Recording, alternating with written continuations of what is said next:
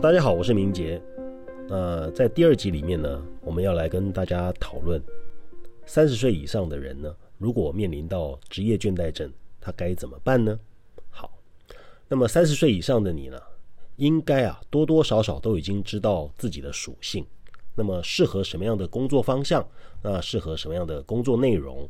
那不管之前呢，你是不是有过丰富的人生体验哦，都没有关系。这个时候啊，请你保持一个观念：收心归零啊，不是叫你谦虚哈，是叫你归零。那归零是什么意思呢？就是砍掉重练的意思，重新出发啊。重新出发呢，并不是要你废掉武功，而是让你在心态上从头开始。为什么要在三十岁的时候心态归零呢？因为这个时候啊，多半已经都上班好几年了，有些人呢已经结婚生子，就职场的年限来说啊，已经走了三分之一或是一半，那正处在老鸟不是老鸟，菜鸟也不是菜鸟的一个年纪。往前望去呢，有四五十岁的老鸟撑着；那往后望去呢，有社会新鲜人。正对你虎视眈眈啊！你被夹在中间。那么对上层的人来讲啊，相同的薪水啊，请你一个还不如请年轻的两个，而且还比你听话。那对二十几岁的人来说呢，你是他们要干掉的对象。三十岁呢，在职场上真是一个很尴尬的年龄。其实，在家庭里面也好不到哪里去，因为可能结婚不久，又刚买了房子，房贷还正在缴。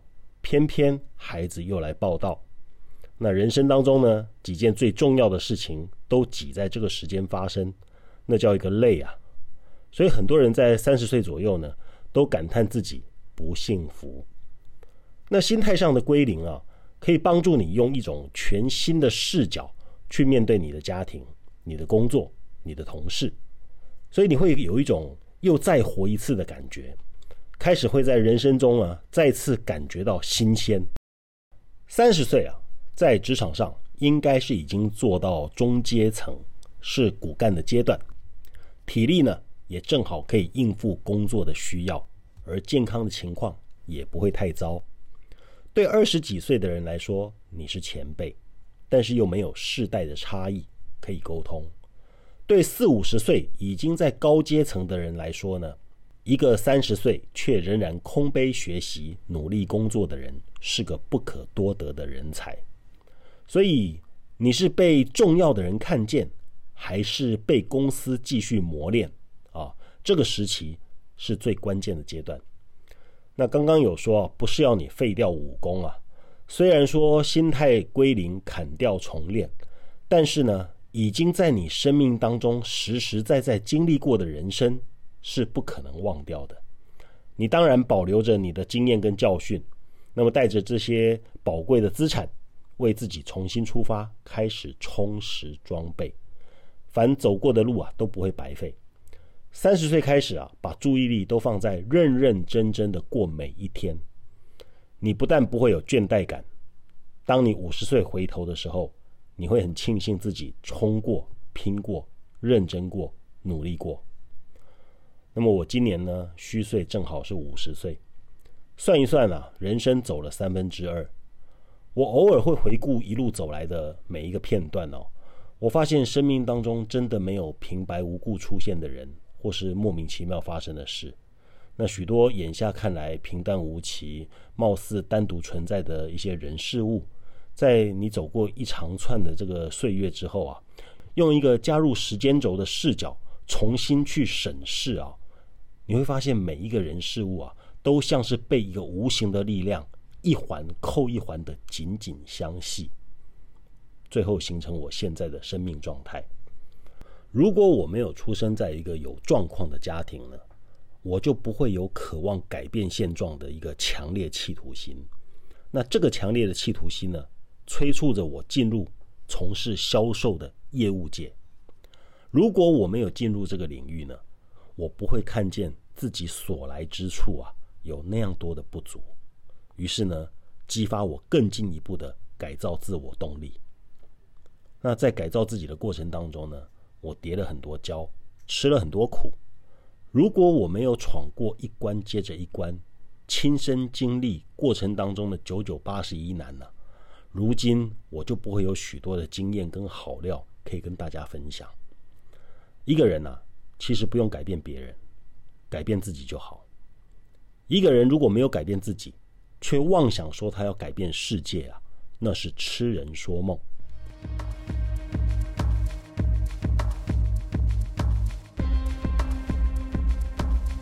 那么倦怠感是怎么来的呢？多半呢是心理的状态。当你持续很久的做着一件你并不爱做的事情，那么倦怠感就会时不时的出现。事实上呢，对很多三十岁以上已经上班好几年的人来说呢，倦怠感他们很困扰人。那种明明不爱做却又必须要做、不得不做的那种闭塞感呢，很容易让人产生人生没有出口的感觉。我记得我曾经在年轻的时候上过大夜班，必须要过着日夜颠倒、阴阳失调的作息，在深夜的时候打起精神来工作，做的呢是最基层、最低阶的工作项目。然后我拿着这一点点薪水，到底对我人生有什么意义？我完全不明白。一切都只是为了生存，为了活下去。为了活下去，我就必须做；为了活下去，我不能不做。在那种低端的基层工作当中啊，其实是蛮没有希望的。我也不渴望什么公司的升迁啊，因为我很清楚，我真正要的升迁是自己给自己的，不是什么公司的肯定、部门的嘉奖。这个年头呢，像当年严长寿啊，从美国运通的小弟。变成总经理这样的传奇故事已经不多了。你的命运呢，也不系在公司的手上。与其渴望遇见伯乐啊，不如先让自己变成千里马。千里马遇不遇上伯乐，都无损于他是千里马的事实。那么要遇上伯乐呢，可能还需要碰运气。但是变成千里马是你自己可以决定的。那很多的人呢？本来是很快乐的，因为没有在职涯上找到适合自己发挥的领域啊，一直做着不适合也不爱做的工作，最后呢导致一身的病痛。很可惜哈，老板对这一块啊并没有给你加急哈，没有津贴啊，所以员工呢也就默默的奉献了自己爆炸的肝、受伤的脑细胞、发炎的神经线。会产生巨大情绪压力的工作，是因为不爱。很多的人都不知道，抗压性的高低取决于你对这一份工作有多热爱，而不是有多必须。我再说一次，抗压性的高低取决于你对于这份工作有多热爱，而不是有多必须。一个热爱自己工作的人呢，体力的耗损相对比较少，他的兴奋度会比较高。他的抗压性会比较强，自然的，他在工作上的表现也会比较好。很多时候你在职场上的表现不好啊，不是你真的不好，很有可能只是你被摆错了位置。一个人对自己看重的价值啊，可以自己决定，但是一个人外在的价值是看他所待的位置来决定。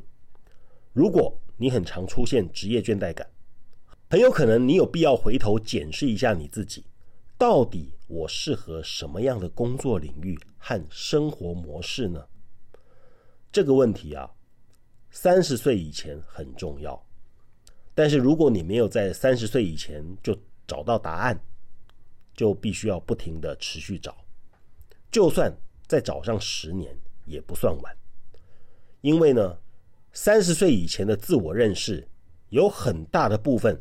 是为了职业，为了工作，而三十岁以后的自我认识，就是为了生命价值、意义和自我实现。那么你怎么知道自己适合什么呢？好消息，你不会知道。你所有一切的知道，都只是想象，除非你真的去做。所以你才需要大量的职场尝试，大范围的生命壮游。各位，你有没有那种经验？看见拍摄精美的食物菜单，上面都是你想吃的菜，看了口水都快流下来。于是你点了菜，然后菜上了桌，你尝了之后才发现，哎，也就这样嘛，不过尔尔。眉毛都皱起来了，跟之前看见菜单时候的高昂兴致完全的不同。然后这个时候你才学会，原来东西好不好吃，不是看菜单上面的照片。这样的例子啊，也可以放在择偶上面。就像是你看见一个外形是你的菜的男生，约会了几次，对方也很有心、很认真的跟你交往，结果三个月。或半年之后才发现，他原来还有别的好几个女朋友。这西瓜甜不甜呢？好不好吃啊？你不管用放大镜、显微镜，或是摸骨算命看西瓜的纹路啊，都不会准。只有剖开它，亲自吃上一口，你才会知道。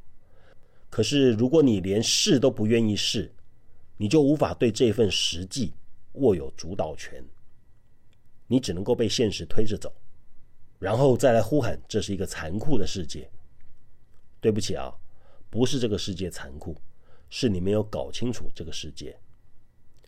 那么，假设有这么一位在三十岁左右的人，他正在做着一份像鸡肋一样食之无味、弃之可惜的工作，天天都很厌世，天天都很倦怠。这个时候怎么办？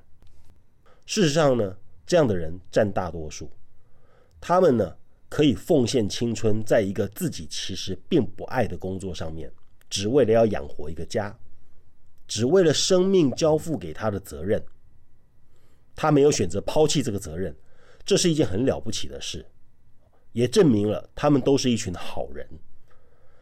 一群这样好的人，如果一生埋没自己的天赋、自己的潜能，只为了五斗米而甘愿忍受一份。其实自己并不爱的工作，在心灵跟肉体遭受折磨一辈子，这样的话，我个人会觉得很惋惜。以下的建议呢，是给三十岁以上这一类大多数善良温和，但是又面临职场倦怠的朋友们。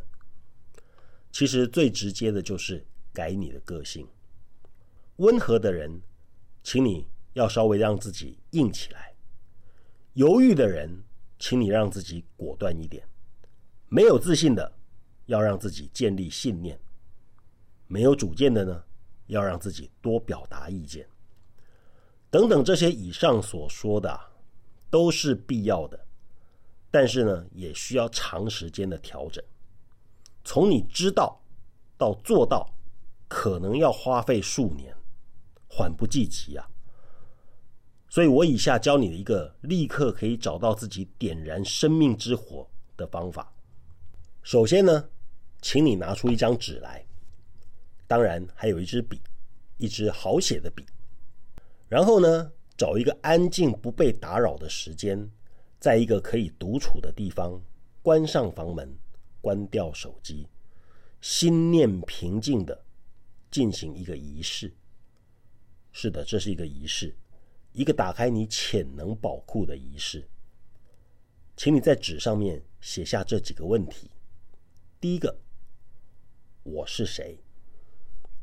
请你写上你的名字，不要写艺名或是笔名，最好加上任何你认为可以代表你的事情、物品或是地方。例如，我是谢明杰，一个写了几本书的光头刺青中年大叔。这一类，再来是我今年几岁，请你老实的写下你的年龄，不要对自己撒谎。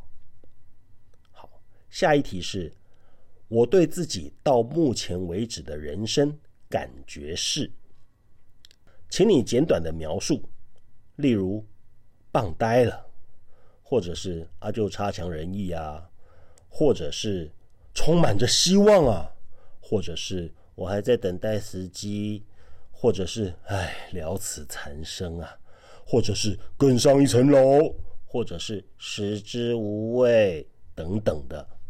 OK，好，下一题。现阶段的我快乐吗？这一题问的就是你当下此刻的感受。再来是，如果我可以有选择，我最想要做的工作是，哦，这边呢，请你不要考虑金钱、法律、道德、责任、他人的评语，啊，都先不要考虑进去，直接写上。如果你可以有选择，你最想要做的工作是什么？好，再来下一题。如果我可以有选择，我最想要的生活模式或形态是什么？一样啊，也请不要考虑金钱、法律、道德、责任以及别人的评语。最后一题是：如果我没有按照上面的。回答去做，我是否可以快乐，并且心甘情愿的过我现在的日子，过一辈子？哦，我再重复一遍：如果我没有按照上面两题的回答去做，我是否可以快乐，并且心甘情愿的过我现在的日子，过一辈子？如果答案是不，或是否，请你接下来给神。写一封信，这封信的主题呢，是我某某某五年后的理想未来。是的，就是五年。我某某某五年后的理想未来，请你发挥你的想象力，因为想象力就是你的超能力。凡你所能想象的，最后都会实现。相信我，你可以把你所有想要的物质类的。啊，像是车子啊、房子啊等等，以及爱情、工作内容、性格和你的收入，以及你和家庭成员的相处状态，都写进去。甚至包括你到时候想要的交友圈、你的人际关系、你想要得到的别人对你的评价，通通写进来。请不要低于一千五百个字。事实上。用一千五百个字去描绘这个一定会实现的未来，已经是太少了。如果你可以，有多少就写多少，不要管时间。你一生当中给自己的时间里面，有可能就是这段时间最重要、最珍贵，所以尽量写，有多少写多少。写完之后，请你找一段会振奋你的心情的曲子。不要有歌词的那一种，可以是柔和的交响乐，也可以是慷慨激昂的进行曲。然后把这段音乐作为你的背景乐，把你的这一篇文章读出来，录起来。录起来之后呢，请你每天在睡觉前听，听到你睡着都没有关系。重点是每天听，然后必然的啊。会在你的想法当中、生活当中会出现一些小小的改变。一开始呢，是一点点的意念的萌发，然后呢，这些意念会带来外在世界的小小征兆。每一个征兆都会让你知道，你正朝着你真正想要的方向和生活前进，也就是你文章里面所写的内容去前进。我老实的告诉各位啊，我当年呢就是用这个方法写下了我的心愿，我的理想未来。当时我写了满满的五千多字，我录下来之后呢，我选择了《革命进行曲》来作为配乐，然后呢，我去网络上下载剪辑音乐的这个软体，把我的音乐啊跟文章录成 MP3，每天呢睡觉前我就戴着耳机听。我实在跟各位讲，这是我在写下《老神在在》这本书之后，有一天老大给我的灵感，所以这个方法是他教的。他说：“你的潜意识的意念就是对我的指令。”后来没多久，我就被邀请到山上去住在一个世外桃源当中，整个人生开始发生翻天覆地的改变。那么后来的事呢？你们大家都已经知道了，我当时写下的理想生活，有百分之九十以上全部实现。我不打算激励你改变了，因为激励是短暂的。我打算催眠你，让你自己的潜意识和宇宙的力量结合起来，帮助你全方位的改写你自己的生命。不过这边我有一个风险哦，要先跟您说，就是你很有可能在连续听了两三个月之后，会发现自己充满了力量，全身上下的细胞都快要爆炸，等不及要冲出去为自己的快乐人生去进行改变。这个时候，请你冷静一下，收回来，内敛一点。你早晚一定会实现你在心灵中的理想，但是。不要忘记一步一脚印的稳健前进，不要冲动，千千万万不要理想过头，冲动离职，这可能会给你带来反效果。毕竟你都三十好几，有家有业了，有家庭有小孩了，冲动不得。反正你最后不是下定决心离职转业，不然就是离职创业，那我会建议你。可以先利用下班之后用来上网做功课，针对你打算要前进的那个方向，或者是利用下班之后的时间去上课、去读书、去装备你自己。总之呢，你得开始为了你自己的理想未来去做点什么。我曾经跟一个四十岁的男生聊天，聊到他很想当个小说家，他跟我说。他是多么的喜爱小说家的天马行空和自由自在，又告诉我他已经和几个出版社啊正在洽谈当中，说的是眉飞色舞、兴奋不已，让我几乎相信他的话了。于是我就问他：“那你打算什么时候出版你的小说呢？”他回答我：“我不知道，我根本就还没开始写。”我问他：“一本都没有吗？”他说：“一个字都还没有。”各位，你知道吗？他一点都不想当小说家，因为如果他真的想当小说家，就算他吃坏肚子，厕所跑一天，他都会带着笔电进厕所去写。行动啊，永远是对宇宙最伟大的宣誓。请你一边上班，一边为自己行动。这样子你可能会累一点，但是呢，开始对未来的日子有一些希望。有一丝的曙光，至少有开始为自己做出改变的行动，会减少你的焦虑和倦怠。下一次呢，我们来谈谈职场里面的绊脚石。今天的节目就到这里，喜欢的话欢迎按订阅。谢谢大家，我是谢明杰，老神弗浪讲，我们下次见。